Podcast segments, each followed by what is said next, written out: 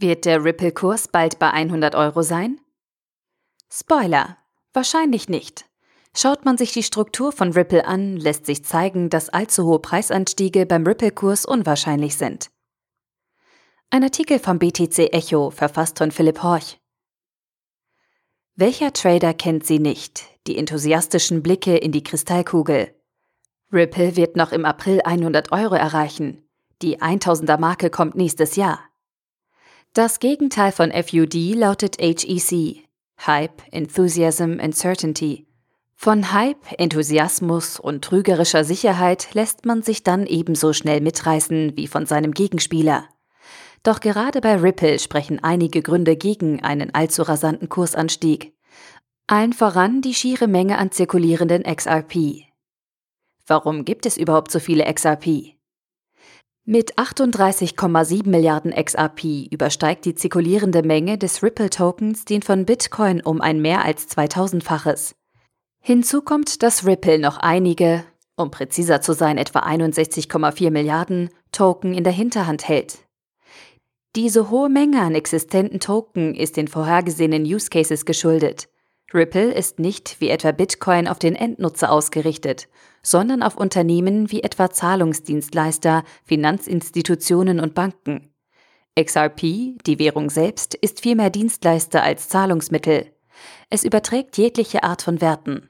Durch die Infrastruktur des Netzwerkes werden zudem 1500 Transaktionen pro Sekunde gesichert. Ripple ist also ein Netzwerk, welches schnelle Transaktionen garantieren will. Hier sollen nur die nötigsten Details offengelegt werden. Zum besseren Verständnis empfehlen wir euch unser Tutorial.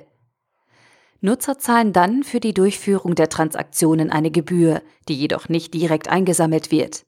Vielmehr werden die XRP-Token vernichtet. In der Vergangenheit geriet das Unternehmen immer wieder in Kritik. So lag bei einem gesamten Kontingent von 100 Milliarden Token mehr als die Hälfte, also 61,4 Milliarden, in den Händen der Entwickler. Nach eigenen Angaben haben sie diese zurückgehalten, um Liquidität, Vertrauen und Anwendbarkeit zu garantieren. Um dies letztendlich besser zu garantieren, haben sie Ende letzten Jahres ein Escrow-System eingeführt.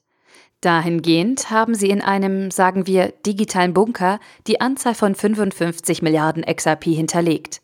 Diese haben sie wiederum in 55 Pakete aufgeteilt, von denen sie pro Monat maximal einen ausschütten. Unter anderem um verbrannte Ripple auszugleichen, die aber nur einen minimalen Bruchteil der gesamten Menge betragen. Aber auch um Anreize für neue Investoren zu schaffen. Alle für diese Zwecke nicht benötigten XRP werden wieder in das Escrow-System eingespeist und für später aufgehoben. Wird der Ripple-Kurs einmal bei 100 Euro liegen? Aufgrund der intendierten Use Cases und um einen hohen Grad an Liquidität und damit auch Stabilität zu garantieren, benötigt das Ripple-Netzwerk also ein hohes Volumen an Token.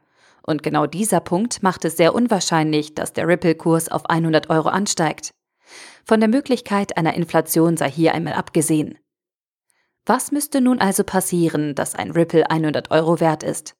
Hier sind einige einfache Rechenschritte zu tätigen. Zum Zeitpunkt der Veröffentlichung zirkulieren knapp 38,7 Milliarden XRP bei einem Preis von einem Euro 1. Die Marktkapitalisierung liegt bei 39,1 Milliarden Euro. Bei einem Preis von 100 Euro pro Ripple lägen wir bei einer Marktkapitalisierung von 3,8 Billionen. Das sind zwölf Stellen hinter der 3. Das ist die ungefähr 25,5-fache Geldmenge der aktuellen Marktkapitalisierung von Bitcoin. Anders ausgedrückt, um einen Ripple-Preis von 100 Euro möglich zu machen, müssten alle derzeit auf CoinMarketCap gelisteten Kryptowährungen ihre Geldmengen in einen Topf werfen und um ein Achtfaches vermehren, um genügend Euro zur Verfügung zu stellen, um alle vorhandenen Ripple zu bezahlen. Unwahrscheinlich. Doch werfen wir einen Blick hinaus aus der Kryptowelt und schauen auf die Börse. Orientiert man sich hier an der Marktkapitalisierung, müssten folgende Unternehmen kein Witz, ihre Marktkapitalisierung addieren, um ansatzweise auf 3,8 Billionen Euro zu kommen.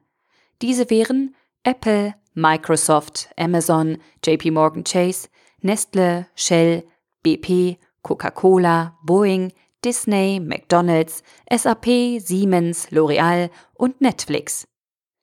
Ziemlich unwahrscheinlich. Fazit Es ist also vor allem die Anwendbarkeit im Zusammenhang mit der Infrastruktur des Netzwerkes, welches allzu große Kursanstiege unwahrscheinlich macht. Schließlich steht Ripple in Konkurrenz zu den gängigen Zahlungsabwicklern wie Visa und Co., indem sie niedrige Transaktionskosten garantieren. Da sich diese aus dem Kurs errechnen, ist es nicht im Interesse von Ripple, diesen in die Höhe zu treiben. Indem sie zusätzliche Token ausschütten, können sie das verhindern. Zudem ist es letztlich das Verhältnis zwischen zirkulierender Menge an Token und Marktkapitalisierung, die es hier möglich machen, die Sache realistisch zu betrachten. Man fragt sich nun verständlicherweise, welche Aussichten realistisch sind. Würde Ripple nun auf den ersten Platz in Sachen Marktkapitalisierung rutschen und Bitcoin einholen, müsste die Marktkapitalisierung Ripples um ein 3,8-faches steigen. Der Ripple-Kurs läge dann bei 3,88 Euro. Der Artikel wurde gesprochen von Priya, Vorleserin bei Narando.